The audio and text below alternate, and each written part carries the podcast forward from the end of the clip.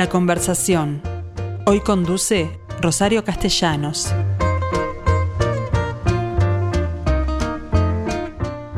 Hola amigos, ¿cómo están? Bueno, buen mediodía para todos ustedes y la pregunta hoy tiene que ver con el Centro de Salud del Cerro. ¿Lo conoce más allá de su fachada que aparece varias veces en noticias policiales? Bueno, en realidad pasa mucho adentro, porque este centro de salud además coordina en muchos casos con 29 policlínicas, todas del oeste de Montevideo, zona que sabemos que tiene su característica especial, y además en los casos más graves con el Maciel, con el Pereira o con cualquiera de los hospitales públicos, porque se trata de un centro de salud de ACE. ¿Qué les parece si hablamos con la encargada de pediatría, la doctora Diana Sastre, muy joven, además, que hace siete años se le ocurrió que en la espera, en la espera de, de pediatría, debían haber libros que los niños pudieran, los niños y quien los acompaña, además, este, pudieran resolver el tema de la lectura en esperas que yo supongo que deben ser bastante largas. ¿Qué tal, Diana? ¿Cómo estás? Bueno, eh, muy, buenos días, este, buen mediodía más bien.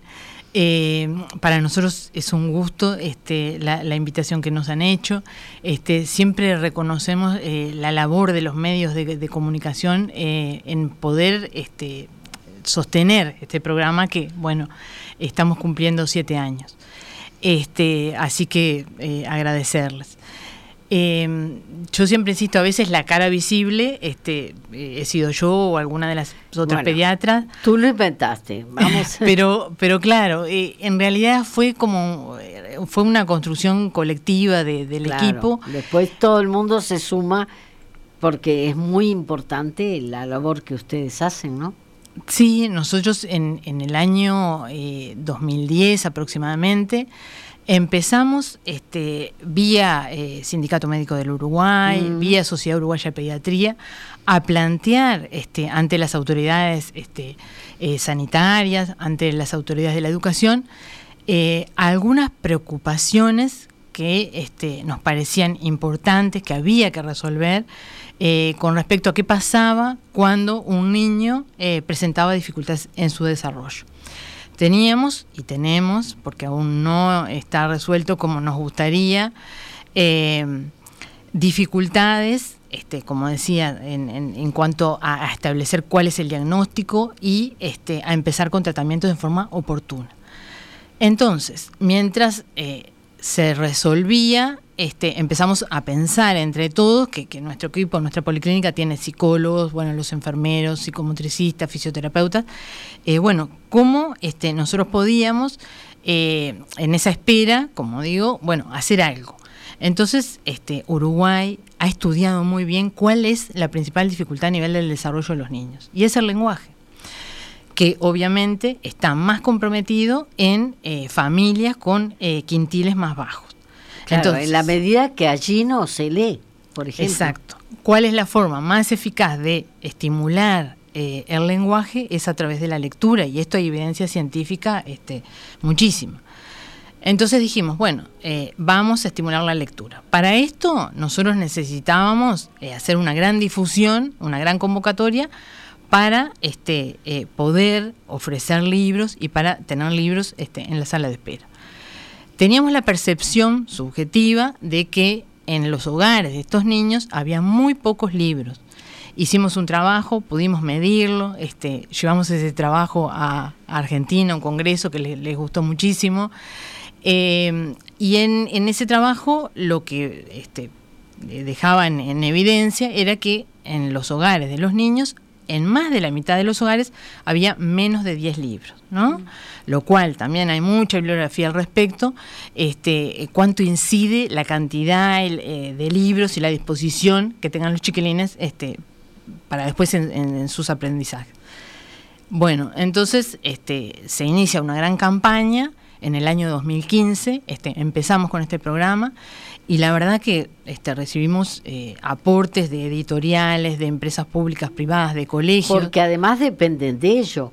Es decir, fondos no hay para comprar libros. Exacto. Este, y siempre eh, todas las donaciones que, hemos recibido eh, de muy buena calidad, este, y, fue, o sea, nosotros necesitábamos eh, que esto, que nos había sido pensado desde el lugar, desde la academia, ¿no? desde las concepciones que, tenemos cada uno de nosotros, desde las experiencias personales mm. que cada uno ha tenido con el libro, pero bueno, capaz que era algo que lo planteábamos y no daba resultado. Fracasaba. Y, fue espectacular. O sea, nosotros ahora llevamos cerca de 9.000 libros entregados. Este, muchos vuelven, porque además hay niños que los controlamos este, una vez al año, porque está todo bien, y los niños vuelven con los libros. ¿no? Mm. Este, los niños saben eh, dónde están los libros, nos piden este, libros, los padres este, también. Porque es importante decir más allá de que no tengan en su casa libros para niños, ustedes pensaron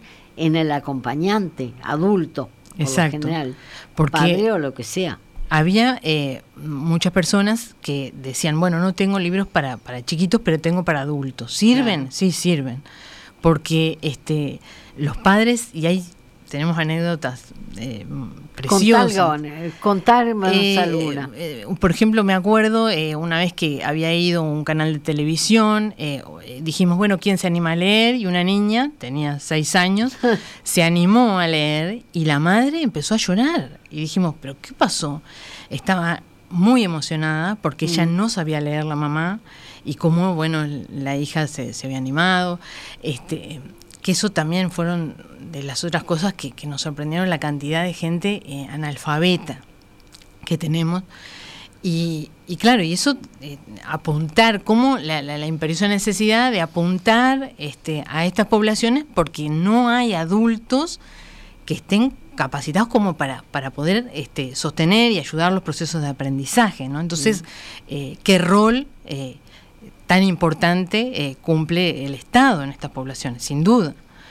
Este, a las cuales tú como pediatra atendés desde, la condición clínica hasta esta otra forma paralela que no tendrías por qué ocuparte de ella? Bueno, es, es una muy buena pregunta porque incluso cuando nosotros este, planteamos ¿no? cuál era nuestra idea en el sindicato médico, eh, y también muchos medios de prensa nos decían, bueno, pero ¿qué tiene que ver que ustedes se ocupen de algo que aparentemente sería de la educación? Este, y ustedes son sector salud. Bueno, nosotros este, tenemos contacto con la familia, con, con ese recién nacido, este, con los niños mucho antes de que ese niño ingrese a la escuela. O sea, si será importante, ¿no? Este, y después enrabado con esto también, eh, todo lo que tiene que ver con los precursores de la lectura, que esto se genera antes, que nosotros siempre tratamos de explicarle a los padres, o sea, en los primeros, ya desde el recién nacido, qué importante es hablarle, ¿no? Mm. Este, hablarle, cuanto más le hablemos, bueno, todo eso el cerebro nuestro va recepcionando, hasta que en algún momento... que supongo que no tendrán mucha facilidad de palabra los padres en, esas, en estas realidades, ¿no? Bueno, nuestra población es muy compleja, mm. este, eh, cada vez eh, hay eh, situaciones de una extrema violencia, muchos de nuestros niños este, se quedan sin la madre, sin el padre o sin ambos, porque mm. bueno, o están presos o ellos han vivenciado este, eh, muertes violentas de, alguno de los padres o de algún familiar cercano. Entonces, ¿cómo queda toda eh, esa familia? ¿Cómo es el crecimiento de ese niño? sostener eso este, es complicado. Es complicado para el equipo de salud este, y acá también eh, otro tema que ustedes de pronto eh, han sentido, cómo eh, los médicos estamos defendiendo lo que es el tiempo médico. O sea, el tiempo médico... ¿A para, qué le llamas tiempo médico? ¿Cuánto debe durar una consulta? Mm, para este, llegar a fondo. Pediátrica, ¿no? Este, y en estas poblaciones. O sea, detectar estas situaciones lleva tiempo. O sea, eh, de pronto los, pediatras que hace muchos años que trabajamos, eh, sabemos algunas cosas y algunas cosas te llaman la atención y no podés en 5, en 10, en 15 minutos este, resolver la situación. ¿no? Y además, lo que siempre decimos, bueno, cuando se va ese paciente, cada uno de nosotros queda... Eh, agotado, este, triste, angustiado por, por, por esa situación, ¿no? Que siempre Mm. hay que ir y hablar o con el enfermero, hablar con el colega que está al lado, este, para bueno, para seguir atendiendo al otro paciente o para te vas a otro trabajo y tenés que empezar este como ¿Cuántos niños calculás tú que atienden por día? Bueno, nosotros atendemos entre 120 150 niños por día, ¿no? Eh, solo el centro de salud, este, que además Pediatría. solo pediatría. Eh, por ese centro de salud pasan aproximadamente mil, este, mil personas, este, por día, ¿no? Mm. Y además en una población que ha ido aumentando, o sea, hay eh, eh, todos los días hay 50 ingresos nuevos de personas que, bueno, no pueden este, sostener el sistema mutual y, y pasan para, Claro. para Ah, sí. que además es de las cosas que nosotros, este, cuando hablamos con las autoridades, insistimos, ¿no? O sea, la, la imperiosa necesidad de planificar eh, los recursos humanos de acuerdo a la población a cargo, ¿no? Mm. Porque si no, siempre como que te quedas corto, este, y los problemas no se terminan de resolver, ¿no? Claro. Eh, problemas que, que para la gente adulta eh, capaz que no importa tanto, pero para los niños les implica ir quedando fuera del sistema. Claro. Por supuesto, estamos hablando, por ejemplo, en comprensión lectora. Exacto. Este, nosotros en esto aprendimos muchísimo porque cuando ofrecíamos libros, eh, los escolares y sobre todo en las escuelas que se trabaja mucho Mm. este, eh, lo que es la lectura, decían que sí, además conocían los libros, pero los más chiquititos, este, las madres decían, no, no, él no lee. Entonces empezamos a leer, revisar bibliografía, cómo introducir el libro en etapas tempranas, ¿no? Claro. Este, Y en familias que de pronto no consideran que el niño pueda aprender a leer en su casa. Exacto. Entonces empezamos, la escuela. empezamos a, a presentarles el libro y primero los niños eh, deslizaban el dedo como que fuese un celular. Entonces eh, eh, hay todo, todo ese, esa forma bueno de, de- de mostrarles el libro, de, de ver que es importante y de hablarle de esto, ¿no? De cómo este, incide en un niño que él vaya este, eh, conociendo formas, colores y que después ese niño va a ir diferenciando lo que es la, la- la grafía, los garabatos y que después eso van a ser este, las letras y cómo, siempre les insistimos a los padres, este, como si nosotros desde la casa empezamos a dar importancia a los números, a las letras, como un juego, ¿no? Porque Mm. bueno, no, no somos maestros, este, el- la forma de aprender es de otra forma, ¿no? Claro. Por supuesto. Pero la espera, entonces, si tú te tomas el tiempo necesario, es larga. O sea que, más allá de que no, no siempre se puede acabar, acabar un libro, sobre todo los adultos, ¿no? Sí, eh, los libros, este, nosotros teníamos la idea, trabajar la sala de espera, Mm. Que este, en esto ha sido en forma irregular y discontinua el apoyo del Ministerio de Educación y Cultura, el Plan Nacional de Lectura. En algún momento este, enviaban gente a, a leer, que la verdad que fueron experiencias este, muy buenas. Después, bueno, eso por, por falta de recursos, eso se ha Claro. discontinuado. Este, yo creo que es un muy buen lugar y es donde debe estar este, el Plan Nacional de Lectura. Eh, pero bueno, también vecinos este, que se han acercado, vecinos no solo del cerro, tenemos vecinos de distintos este, barrios. Bueno, del oeste en, en- en su totalidad, porque 29 policlínicas que ustedes coordinan, supongo que abarca una cantidad de barrios alrededor del cerro, ¿no? Es, es muy grande, es muy grande. Este, y, y bueno, y por eso la idea era eh, que este, los libros puedan circular y que estén eh, disponibles en, en- en- en sus, en sus domicilios, en sus casas. Este, también otra cosa interesante es que eh, de, de otros lugares, hasta de- de- de- del interior del país, nos preguntaron, bueno, eh, ¿podemos copiarles la idea? Y sí, por supuesto, es la idea. claro. Este, que se repita. que se replique. Eh, nosotros hicimos como una cosa al revés, ¿no? Porque en general uno cuando quiere hacer algún trabajo, eh, buscas bibliografía, lees. Bueno, nosotros se nos ocurrió esto y después empezamos a revisar y encontramos este, una antropóloga muy interesante que es Michelle Petit, que este, en realidad es francesa, pero ha vivido en Latinoamérica, y tiene unos trabajos muy interesantes de cómo eh, el libro eh, actúa como un elemento protector eh, y reparador en muchas circunstancias en poblaciones vulnerables. Claro. Por ejemplo, contra el bullying.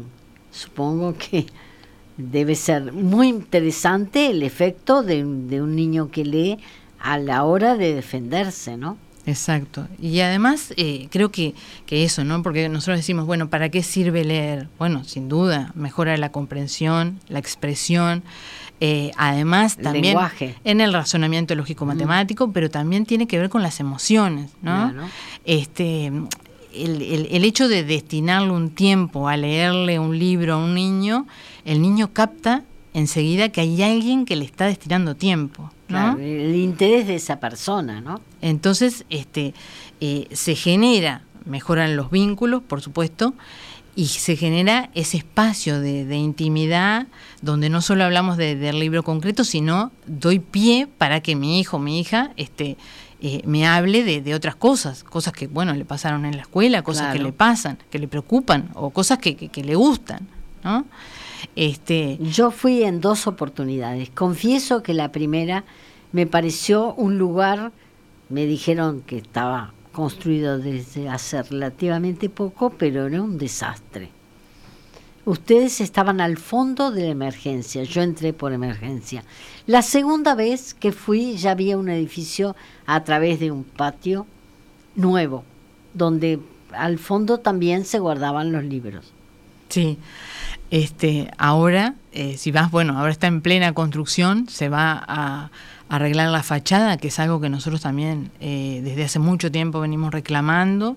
Este, nosotros como, como funcionarios médicos y, los funcionarios no médicos, nos parece que tiene que ser un lugar agradable, que tiene que ser un lugar lindo. no es menos importante. No, no, no porque eh, la gente este, sea humilde, tiene que ir a un lugar que, que no esté bien, ¿no?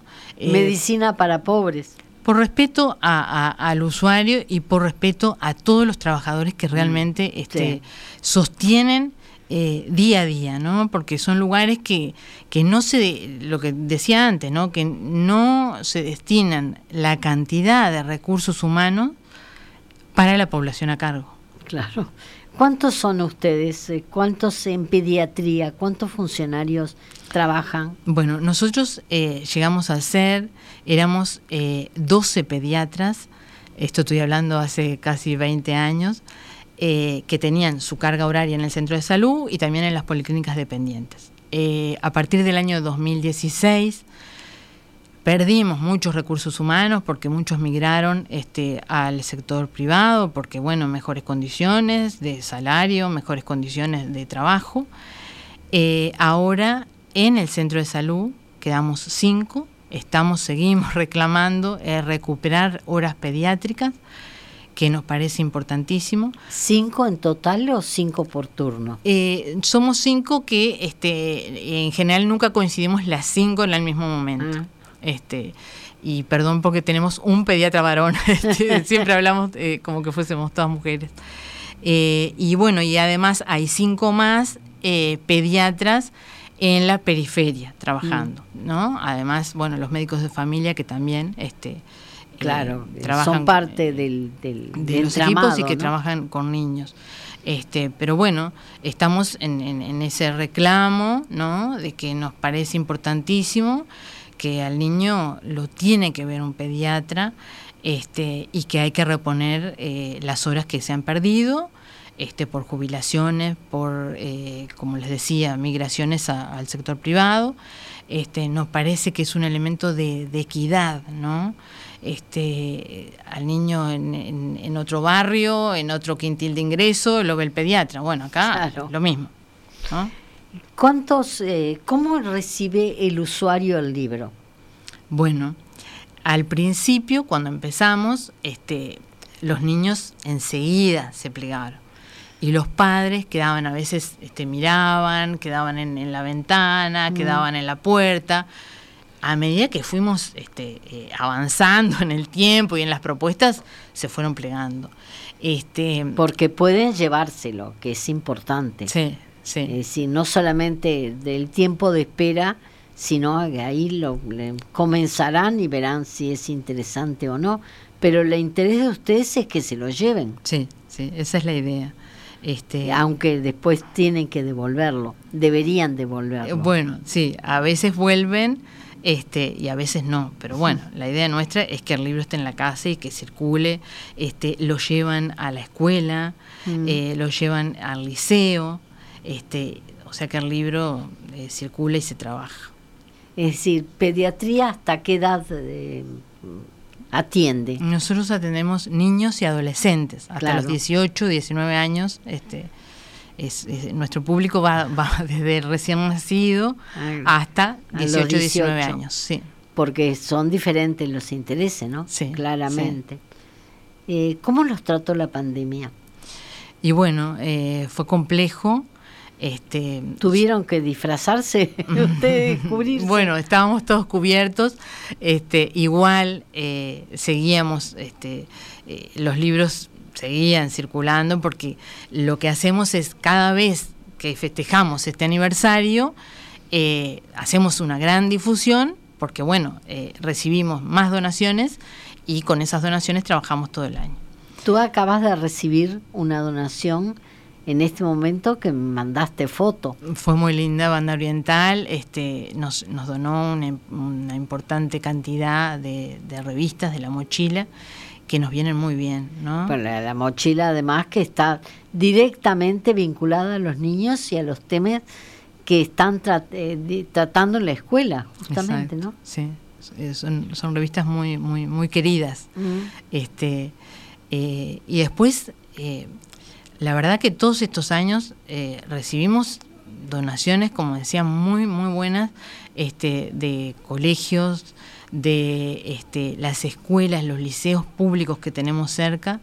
Eh, iban el, profesor de coro de los liceos, este, hacían actividades, eh, venían los chiquilines a leer, este, que eso eh, que nos decías, bueno, ¿cómo funcionó? Bueno, obvio, eso en la pandemia se cortó, ahora lo estamos mm. retomando. Este, y después el, mayor impacto en, los chiquilines, en los adolescentes, es todo lo que tiene que ver con, la salud mental, ¿no? Ahí tenemos como, como también un gran debe este, en el acceso eh, rápido eh, por estas cosas que decíamos, ¿no? Ellos este, viven situaciones muy complicadas. Claro, y violentas en algunos casos. Es decir, el manejo de sus emociones no es el de un niño cómodamente instalado en una familia, llamémosle normal, ¿no? Claro, además, por ejemplo, eh, otro de los grandes problemas, la obesidad. Bueno, los mandamos este, a caminar o este, hmm. tenemos la Plaza 11, pero claro, tenemos una plaza que es preciosa, pero que no tiene cupos. Los mandamos a caminar y los padres nos dicen, no, este, eh, me da miedo, o sea, entonces, eh, claro, deberían de existir más Plaza 11, por supuesto, ¿no? Y ahí le hemos planteado algunas ideas al director nuestro eh, de trabajar este, junto con el Ministerio de Deportes, o sea, generar lugares donde ellos puedan estar eh, si la casa está complicada, bueno, voy a un lugar donde pueda ir a nadar, pueda hacer deporte, donde tenga profesores, porque también otra cosa que pasa es, les va muy mal, y matemática, física, abandonan. Y nosotros les decimos, bueno, pero no hay alguien, un primo, un tío, alguien que los pueda ayudar o un amigo, no. Y los padres tampoco eh, claro, tienen miedo de dejarlo ir a la casa de, otro compañero. Mm. Es, una situación y, a veces los, los apoyos este, no están desde el liceo. Entonces, eh, claro, decís, bueno, ¿cómo no van a abandonar? Tampoco eh, los padres, por más que quieran, no, están preparados porque tienen primaria incompleta. Entonces no, pueden este, acompañar el, el aprendizaje de, de estos chiquilines.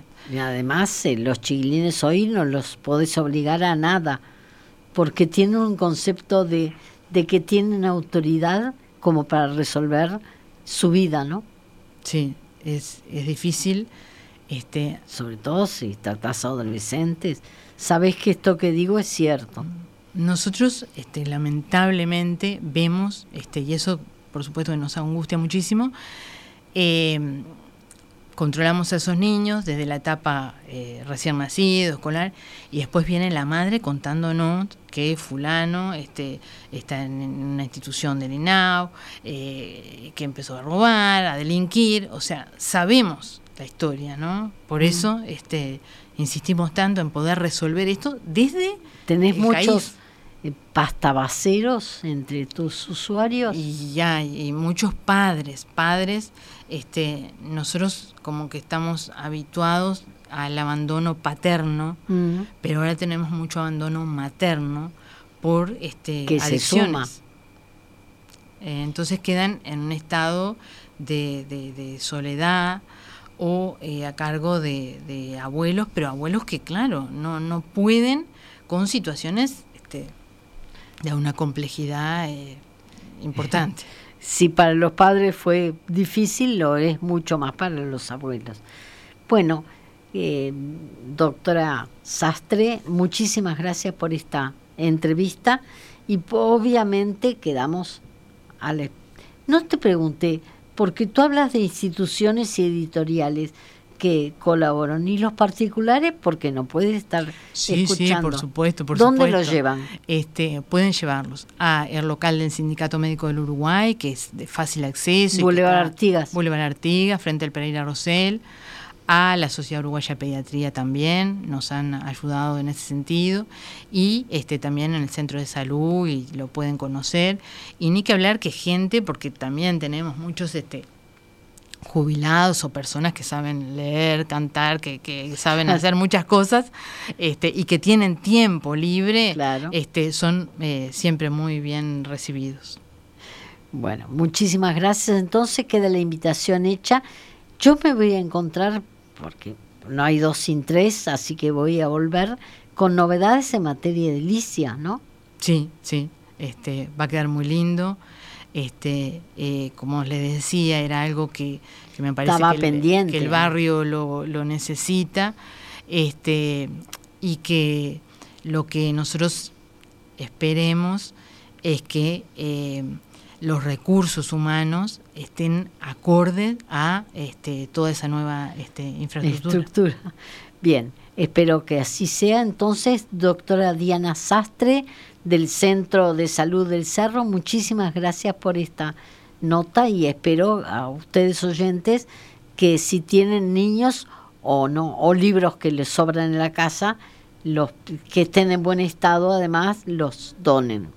Bueno, muchas gracias a ustedes.